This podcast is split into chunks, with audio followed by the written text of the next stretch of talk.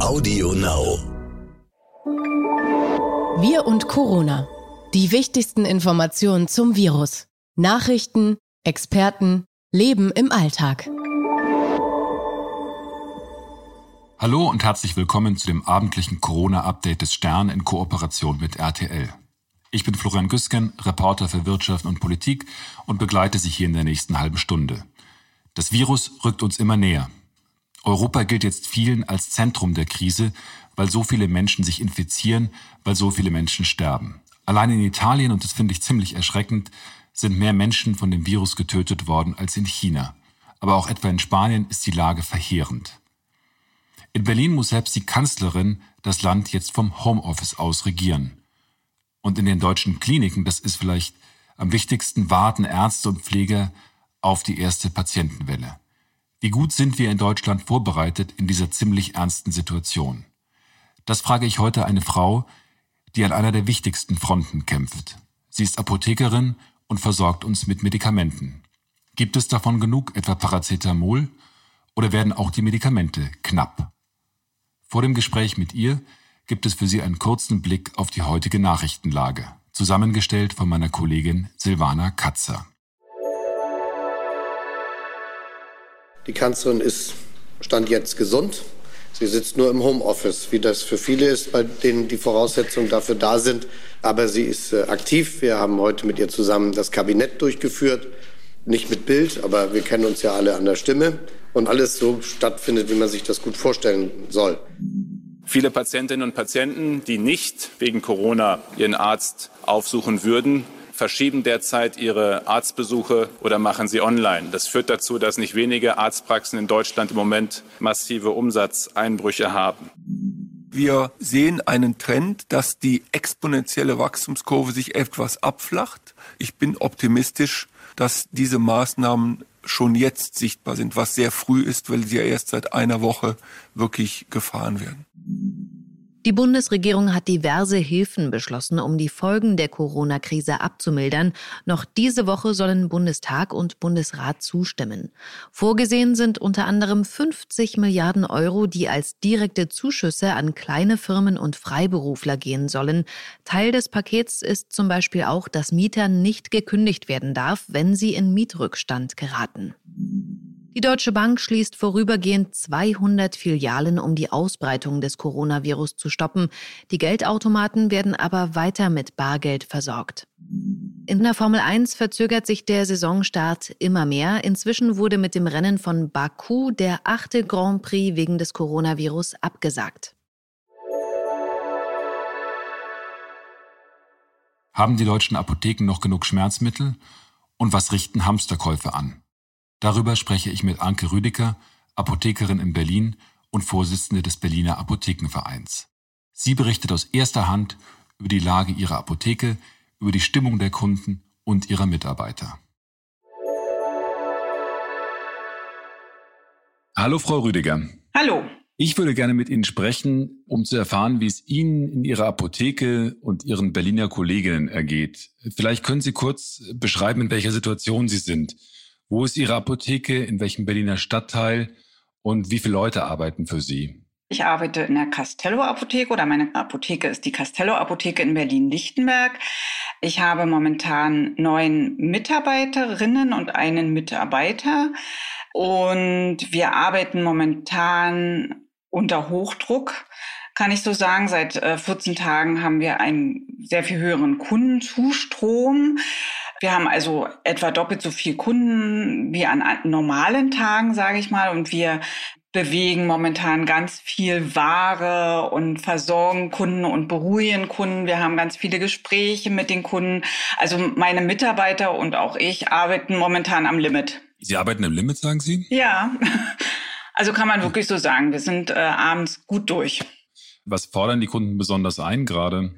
Also es ist ganz unterschiedlich. Wir haben etliche wo man den Eindruck hat, die waren noch mal beim Arzt, um im Falle eines Falles, also dass eben eine Ausgangssperre verhängt wird oder sie eben tatsächlich erkranken, damit sie dann alle notwendigen Arzneimittel halt zu Hause haben. Also die Kunden, die halt chronisch krank sind, die halt regelmäßig immer Medikamente brauchen, die sind jetzt mal ein bisschen mhm. früher zum Arzt gegangen und haben sich ihre Ration sozusagen geholt.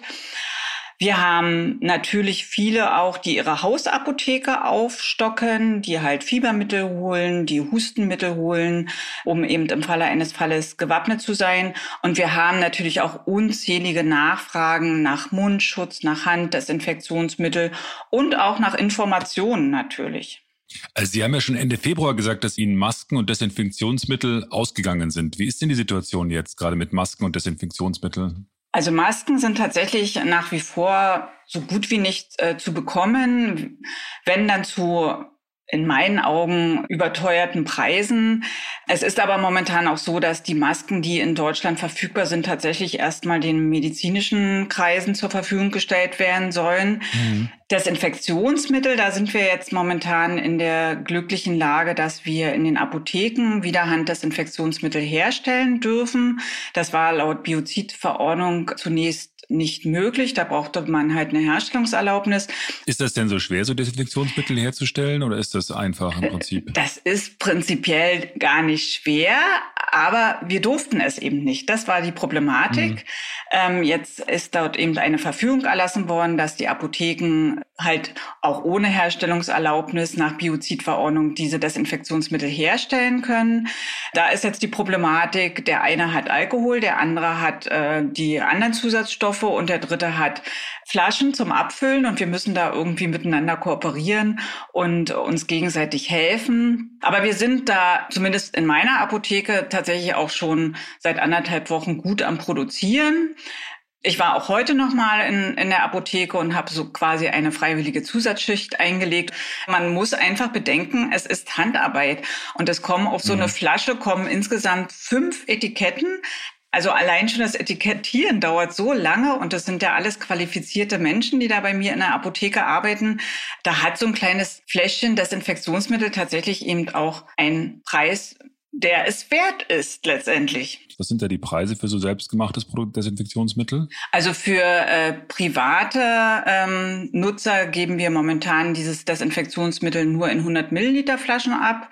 Mhm. Ähm, und wir nehmen da momentan 9,95 Euro ähm, für den ähm, für die 100 Milliliter.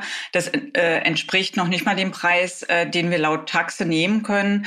Ich habe irgendwo gelesen, dass selbst Großhändler jetzt schon Probleme haben, Paracetamol nachzuliefern. Ähm, für wie groß halten Sie denn die Gefahr, dass es da oder auch bei anderen Medikamenten zu Eng Lieferengpässen kommen könnte?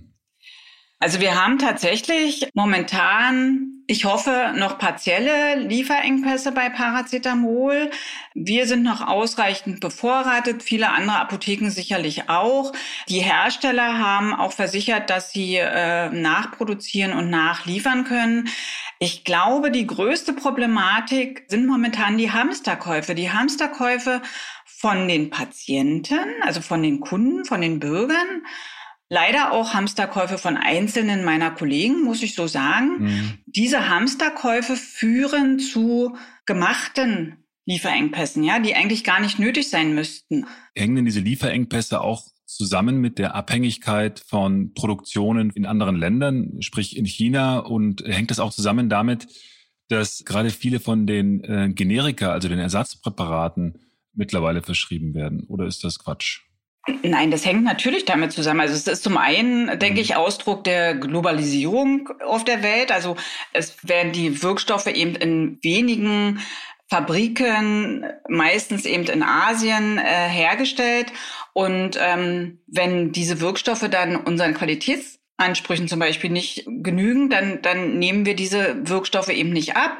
Oder mhm. man kann es ja China oder äh, Indien oder wem auch immer auch nicht verdenken, wenn jemand anders mehr für die Tonne Kandesatan bezahlt, dann geht die Tonne dann eben dorthin und nicht zu uns. Und dieser enorme mhm. Kostendruck, den wir hier in Deutschland im Gesundheitswesen aufgebaut haben und der eben auch für Arzneimittel ja gilt, hat eben letztendlich dazu geführt, dass in Deutschland so gut wie gar nichts mehr selbst hergestellt wird, also zumindest von diesen Generika.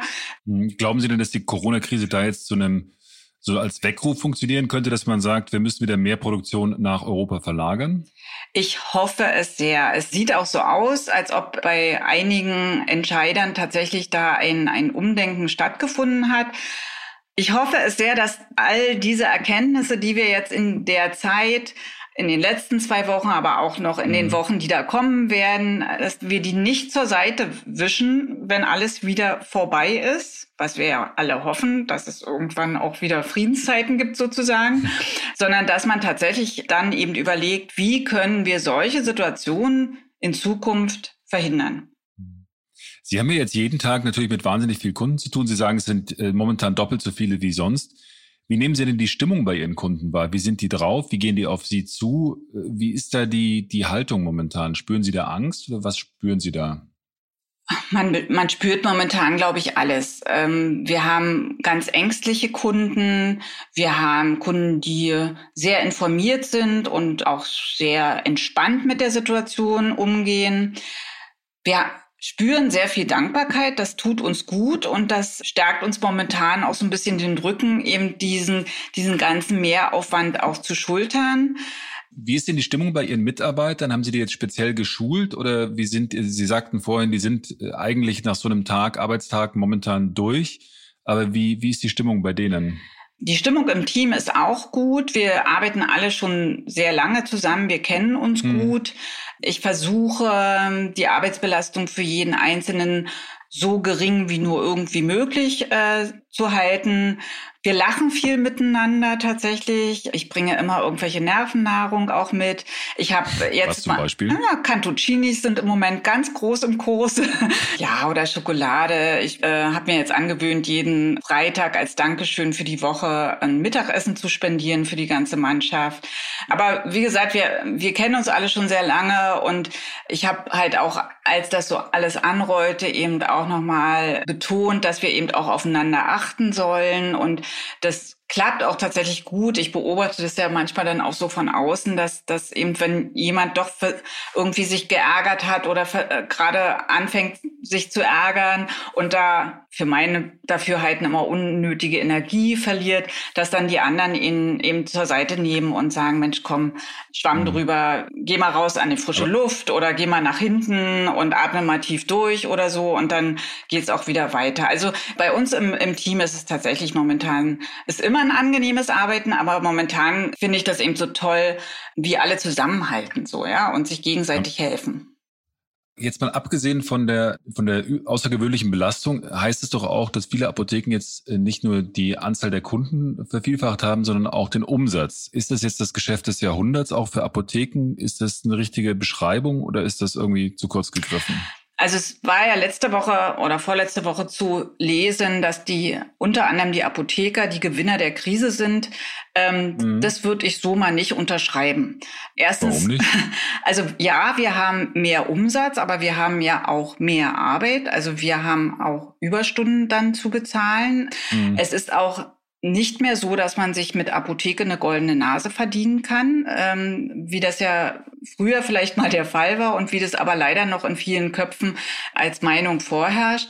Und das ist falsch. Das ist falsch, genau. Also ähm ja, ich meine, der, der typische Apotheker hat einen klassischen FDP-Wähler mit dickem Auto im Kopf. Das stimmt schon. Ja, natürlich. Also äh, so ist das Bild, was in der Bevölkerung vorherrscht. Aber so ist es schon lange nicht mehr. Ich persönlich fahre zum Beispiel Fahrrad, wähle auch nicht FDP. Was Sie wählen, müssen Sie nicht sagen. Ich verrate Ihnen das auch nicht. Also es gibt viele, viele Kollegen, die tatsächlich teilweise weniger ähm, an der Apotheke verdienen, als ein Approbierter zum Beispiel verdient. Also das mhm. sind natürlich nicht alle. Ne? Wir, wir, haben da die große Bandbreite. Wir haben ganz große Apotheken, die sicherlich auch ganz viel Geld verdienen. Aber die große Anzahl an, an Apotheken, die eben diese flächendeckende Vorortversorgung ermöglichen, die machen wirklich harte Arbeit für ein normales Geld. Also es ist nicht so, dass wir uns dumm und dämlich verdienen. Und natürlich haben wir jetzt halt einen höheren Umsatz, ohne Frage. Es ist aber auch zu vermerken, dass es langsam abflacht wieder. Also ähm, sag mal, der Sonnabend jetzt zum Beispiel im Vergleich zum Sonnabend davor mhm. war schon deutlich ruhiger.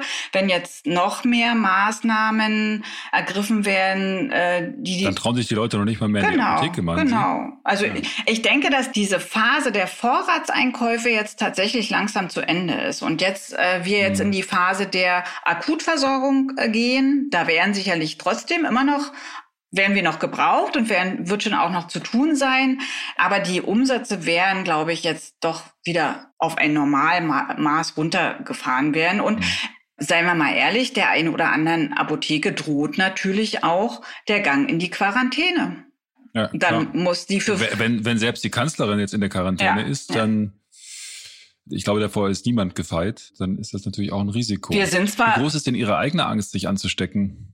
Ach, die Angst, mich anzustecken, äh, die ist eigentlich nicht sehr groß. Meine groß ist meine Angst tatsächlich, dass ich in Quarantäne muss, weil ich mit irgendjemandem Kontakt hatte, der vielleicht infiziert ist. Mhm. Also das, das ist meine größte Angst. Ansonsten baue ich eigentlich auf mein Immunsystem. Also ich bin normalerweise nie doll krank, also kriege vielleicht mal eine leichte Erkältung, aber das kriege ich in der Regel auch relativ schnell wieder weg. Also ich baue da tatsächlich auf meine eiserne Gesundheit, aber ich habe schon Angst davor, dass wir womöglich die Apotheke schließen müssen, weil eben ich oder eine Mitarbeiterin Kontakt zu einem Infizierten hatte mhm. und, und dann eben gesagt wird, nee, dann muss jetzt hier diese 14 Tage vorsorgliche Quarantäne durchgeführt mhm. werden.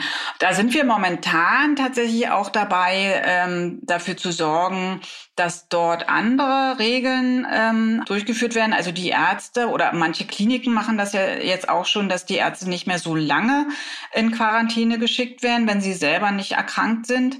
Und mhm. wir sind halt mit der Senatsverwaltung da auch in Kontakt, dass das für die Apotheken vielleicht auch ein bisschen gelockert wird. Also wenn man selber mhm. nicht krank ist sozusagen, ne? Sie sind ja nicht nur tagsüber als Apothekerin jetzt im Kampf gegen äh, Corona aktiv, sondern ich habe gelesen, dass Sie auch abends oder in ihrer Freizeit sich einsetzen für ihre Nachbarn, die von Corona betroffen sind. Was machen Sie denn da genau? Können Sie das nochmal beschildern vielleicht?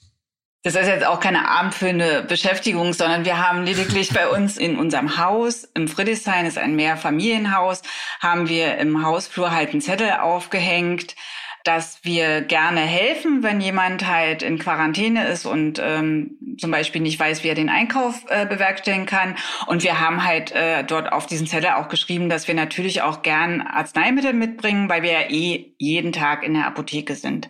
Aber ist das, Sie leben in der Großstadt Berlin, da ist, äh, geht es ja oft auch eher anonym zu. Dann ist das denn so ein positiver Nebeneffekt von Corona, dass man sich jetzt doch vielleicht ein Stück weit trotz allem näher kommt, obwohl man natürlich dann äh, Abstand hält? Also das ist ja eine große Hoffnung, die ich mit diesem Coronavirus jetzt verbinde oder mit der Krise rund um das Coronavirus, dass äh, die Menschen tatsächlich lernen, was wirklich wichtig ist im Leben. Und da ist für mich eben das Miteinander und das Füreinander-Dasein eben ein ganz wichtiger Aspekt. Es wurde ja in der letzten Zeit immer davon gesprochen, wir sollen die sozialen Kontakte einstellen. Das, das finde ich immer, ist ein falscher Begriff. Wir wollen doch nicht die sozialen mhm. Kontakte einstellen, sondern die körperlichen Kontakte. Ich finde, gerade in der Zeit jetzt sind soziale Kontakte so wichtig. Und wir sollen jetzt einfach mal wieder mehr zum Telefon greifen und, und weniger WhatsApp und Signal-Nachrichten schreiben, sondern lieber mal wirklich miteinander telefonieren, lange telefonieren, auch in den Familien vielleicht mal wieder miteinander reden. Das finde ich auch ganz wichtig. Was mir auch noch sehr am Herzen liegt, ist, dass man an die vielen, vielen Menschen auch denkt, die allein zu Hause sind, dass die eben auch ihre Kontakte und ihre Ansprache haben und dass die eben auch ihre Sorgen und Nöte loswerden können. Ne? Ja, ich finde das ein gutes Schlusswort. Ich bedanke mich auf jeden Fall ganz, ganz herzlich für das Gespräch und. Darf ich noch eine, eine Sache sagen? Die mir sehr ja, am Herzen klar. liegt. Es wurde ja jetzt viel immer in den Jahren davor auch um Versandhandel und Versandhandelsapotheken gesprochen. Und mhm. ich würde mir wünschen, dass eben auch in Bezug auf den Transportweg der oder, oder wo man seine Arzneimittel bezieht, dass da vielleicht auch ein Umdenken stattfindet, weil man jetzt halt sieht, wie wichtig es ist, dass so viele Vorortapotheken da sind. Und diese Vorortapotheken, die spielen im Moment eine ganz, ganz, ganz wichtige Rolle. Und ich würde mir auch da. Wie sehr hat der Onlinehandel denn Ihnen zugesetzt in den letzten Jahren? Der setzt uns schon sehr zu und der wird uns noch mehr zusetzen, wenn zum Beispiel tatsächlich die Festpreise fallen. Ne? Wir haben ja momentan noch feste Arzneimittelpreise im rezeptpflichtigen Bereich und wenn das zum Beispiel freigegeben würde, was momentan ja verhindert werden soll, auch vom Bundesgesundheitsministerium, aber wenn das mhm. eben irgendwann freigegeben wird, dann würde der Versandhandel so richtig zulegen und dann würde das zu einer extremen Ausdünnung an Vorortapotheken kommen und dann haben wir, müssen wir bedenken, bei einer womöglichen, wir hoffen es nicht, aber womöglichen ähnlichen Krise halt nicht mehr so viele Apotheken. Und wir machen im Moment mhm. tatsächlich eben einen ganz wichtigen Job für die Gesellschaft, weil wir fangen so viele Menschen ab, die sonst in Krankenhäuser laufen würden, zu Ärzten laufen würden oder, oder, oder. Ja, also das mhm. äh, ist, ist was ganz Wichtiges, denke ich, was wir eben auch rausnehmen sollten aus dieser Krise. Ja, vielen Dank. Geld sparen ist nicht immer das Wichtigste. Ich glaube, das zeigt diese, diese Krise, dass das Geldsparen tatsächlich nicht immer hilft ja. und dass es auch nicht immer hilft, woanders zu produzieren und die günstigsten Varianten zu machen. Das äh, stimmt und bin gespannt, wie da die politischen Konsequenzen danach dann draus aussehen werden. Da bin ich auch gespannt. Aber nochmal vielen Dank für den Hinweis und also ich fand das hochinteressant, auch äh, was Sie sagen, gerade aus der Erfahrung vor Ort, wie Sie die Krise gerade angehen und auch wie Sie die Krise wahrnehmen und wünsche Ihnen, wie gesagt, für die nächsten Tage und Wochen alles Gute und würde mich freuen, wenn wir uns auch bei Gelegenheit wiederhören würden. Sehr gern. Ich wünsche Ihnen einen schönen Abend. Tschüss. Ihnen auch. Vielen Dank. Janine ist Physiotherapeutin im Kinderkrankenhaus Wilhelmstift in Hamburg. Dort läuft die Arbeit insofern normal weiter, als dass die stationären Patienten natürlich weiter behandelt werden. Frühchen oder Knochenbrüche werden ganz normal therapiert. Aber natürlich hat die Corona-Krise auch Auswirkungen auf die Arbeit und auf Janines Privatleben. Wir haben alle unsere ambulanten Patienten abgesagt, so wie die Klinik auch ja schon vor einer Weile empfohlen und wir das dann auch umgesetzt haben, auch geplante OPs abgesagt hat.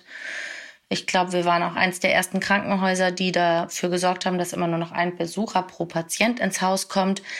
Denn wir müssen die Kontakte zwischen den Menschen einschränken. Wir müssen den Zustrom ins Haus einschränken um die Gefahr der Ansteckung zu minimieren, auch besonders fürs Personal, weil wir die im Ernstfall ganz dringend brauchen. Was wir auch merken, ist, dass wir bedacht und sparsam mit Schutzmaterial umgehen, weil, wie man ja auch in den Medien hören kann, wir Gefahr laufen, dass das knapp wird. Mein Alltag ist schon ganz schön eingeschränkt durch das Coronavirus, bis auf die Fahrt zur Arbeit in die Klinik gehe ich eigentlich nicht aus dem Haus und wir treffen auch niemanden und verabreden uns nicht. Wir haben das große Glück, dass mein Freund Homeoffice machen kann und so ist unser Kind auch betreut, was ja im Moment nicht zur Schule geht. Ja, die darf mit Sicherheit auch mehr Fernsehen im Moment als sonst.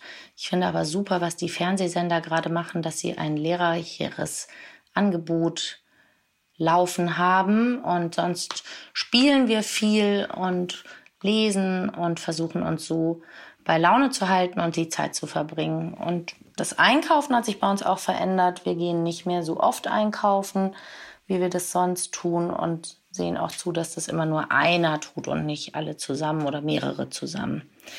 Was finde ich daran schlecht? Ich finde das furchtbar, wie kleine Unternehmen darunter leiden, Menschen, die ihre Läden schließen müssen und Angst um ihre Existenz haben. Das finde ich wirklich ganz schrecklich. Gut finde ich ganz klar. Ich finde es entschleunigt wahnsinnig. Wir verbringen viel mehr Zeit jetzt bei uns, zumindest in der Familie.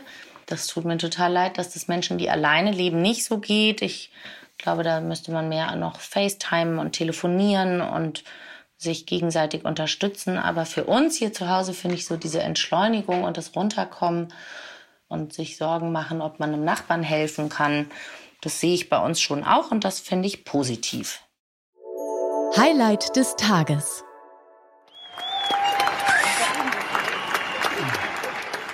Klatschen. Jeden Abend um 21 Uhr für das medizinische Personal und alle, die weiter das öffentliche Leben am Laufen halten. Also zum Beispiel die Angestellten in den Tankstellen, in Supermärkten, Drogerien, Banken und bei der Bahn. Wir hören derzeit an einem einzigen Tag so viele bedrohliche Nachrichten. Auch hier in dem Podcast. Was kommt da auf uns zu? Der israelische Historiker Yuval Noah Harari, ein wirklich kluger Mann, schreibt, dieser Sturm wird vorbeiziehen, keine Sorge. Die Menschheit wird überleben, die meisten von uns werden noch am Leben sein.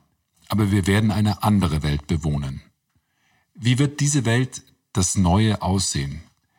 Niemand weiß das momentan so genau, ich kann aber jeden verstehen, dem das Angst macht, weil er jetzt um seine Gesundheit, seine Familie, seinen Job fürchtet. Ich glaube aber trotz allem, dass diese neue Welt auch viele Chancen bieten wird. Möglichkeiten für viel Gutes. Die Amerikaner, und an die halte ich mich in solchen Lagen gerne, haben für schwierige Situationen immer einen Spruch parat, der bei mir hängen geblieben ist. The best times are still ahead of us. Das Beste kommt noch. Die Zukunft bringt viel Gutes, trotz allem. In dem Sinn wünsche ich Ihnen einen schönen Abend. Bis morgen. Dieser Podcast ist Teil der Aktion Gemeinsam gegen Corona. Jeden Abend neu, Montag bis Freitag, auf Audio Now und überall, wo es Podcasts gibt. Audio Now.